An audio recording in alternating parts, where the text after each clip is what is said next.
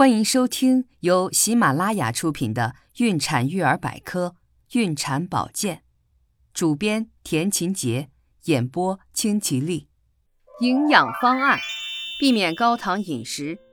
准妈妈如果摄入过多高糖食物，极有可能发生妊娠糖尿病。妊娠糖尿病如不及时控制，不仅影响准妈妈的健康，对胎宝宝的生长发育也会构成严重危害。因此，准妈妈应该少吃高糖食物。喜欢吃甜食的准妈妈尤其要注意，像高糖的蛋糕、面包、糖果等都不能多吃。而现在许多食物，如面包、蛋糕、零食等，都宣称是无糖食品。其实这些食物并非无糖，而是没有添加精制糖，如蔗糖、蜜糖等。事实上，制作这些食物的面粉都是碳水化合物，碳水化合物又称为糖类。进入人体后可以升高血糖值，所以看到无糖食品也不能无所顾忌的吃。高糖水果不可过量食用。准妈妈除了要少吃含有高糖的人工食品外，也要少吃高糖水果。蜜枣、葡萄干、甘蔗、桂圆、荔枝、柿子都属于高糖水果，要少吃。葡萄、樱桃、橙子、橘子、枇杷、梨、桃子、李子。石榴、柠檬、柚子、杨梅、苹果、菠萝、西瓜、香瓜、草莓、木瓜、青梅都是含糖量较低的水果，准妈妈宜适当多吃，但也不宜过量。补钙不能补过头。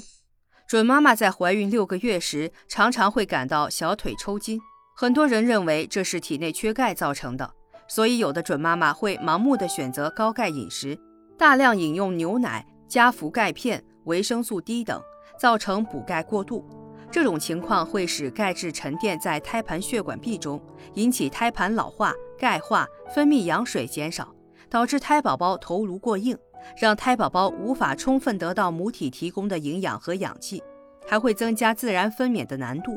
因此，准妈妈补钙要适当，尤其要注意微量元素之间的平衡，否则很容易顾此失彼。如果准妈妈不知道该如何科学补钙，可以向医生或营养师咨询，积极预防缺铁性贫血。怀孕后，准妈妈的血容量明显增加，对铁的需求量也相应增加。胎宝宝自身造血以及身体生长发育都需要大量铁，且只能靠母体提供。为了应对分娩时的出血以及婴儿出生后的泌乳，也需在孕期储备一定量的铁。如果身体内铁不足，极有可能会患上缺铁性贫血。在我们吃的食物中，小麦、黄豆、绿豆、木耳、瘦肉、鸡蛋、动物肝脏、黑芝麻、花生、绿叶蔬菜、紫菜等含铁较多，但在膳食中，铁的吸收率极低，只通过普通膳食摄取铁质来满足身体的需求，很可能不够。这个时候就需要服用适当的铁营养制剂。铁制剂在孕中期就可以服用了，常用的口服药是硫酸亚铁，每次零点三到零点六克，每日三次。也可服用百分之十聚元酸铁铵十毫克，每天三次，或者葡萄糖酸亚铁、右旋糖苷铁等。服用铁剂的时候，最好服用维生素 C 一百毫克，有利于铁的吸收。贫血被纠正后，还应继续服用一到两个月，此后每天服一次即可。不过，准妈妈服用铁制剂最好在医生或营养师指导下进行。一周营养食谱推荐：星期一，早餐牛奶一杯，面包两个，煎蛋一个；午餐红枣黑豆炖鲤鱼，西芹炒百合，家常豆腐，米饭一百克；五点酸奶一杯，橘子一个；晚餐珊瑚白菜，酸辣黄瓜。鲫鱼丝瓜汤，面条一碗，晚点豆浆一杯，番茄一个。星期二，早餐小饼两个，牛奶粥一碗，爽口白菜。午餐糖醋鱼卷，炒青菜，米饭一百克。五点烤红薯两百克。晚餐香肠炒油菜，虾皮豆腐汤，米饭一百克。晚点橘子一个。星期三。早餐面包一个，荷包蛋一个，番茄一个，牛奶一杯。午餐菜肉饺子，黄豆猪肝汤。五点酸奶一杯，煮玉米一个。晚餐米饭一百克，红烧带鱼炒青菜，羊肉冬瓜汤。晚点甜橙一个。星期四早餐馒头一个，大麦薏米粥一碗，拌二笋。午餐米饭一百克，凉拌三丝，香蕉虾仁儿，玉米排骨汤。五点香蕉一个，饼干两片。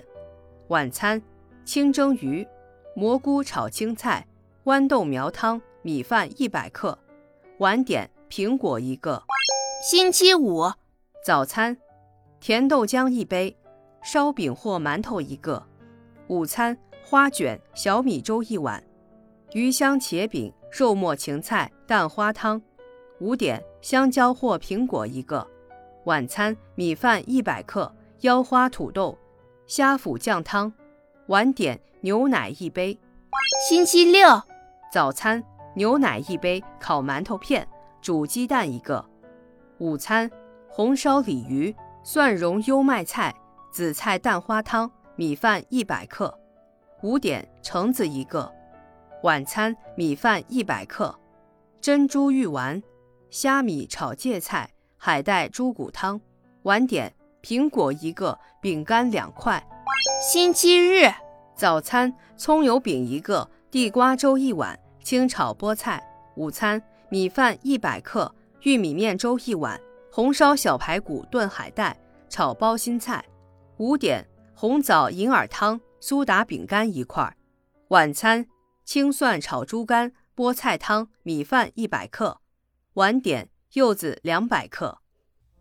亲爱的听众朋友，如果您对孕产保健知识感兴趣的话，请点击上方订阅按钮，方便查看每日更新。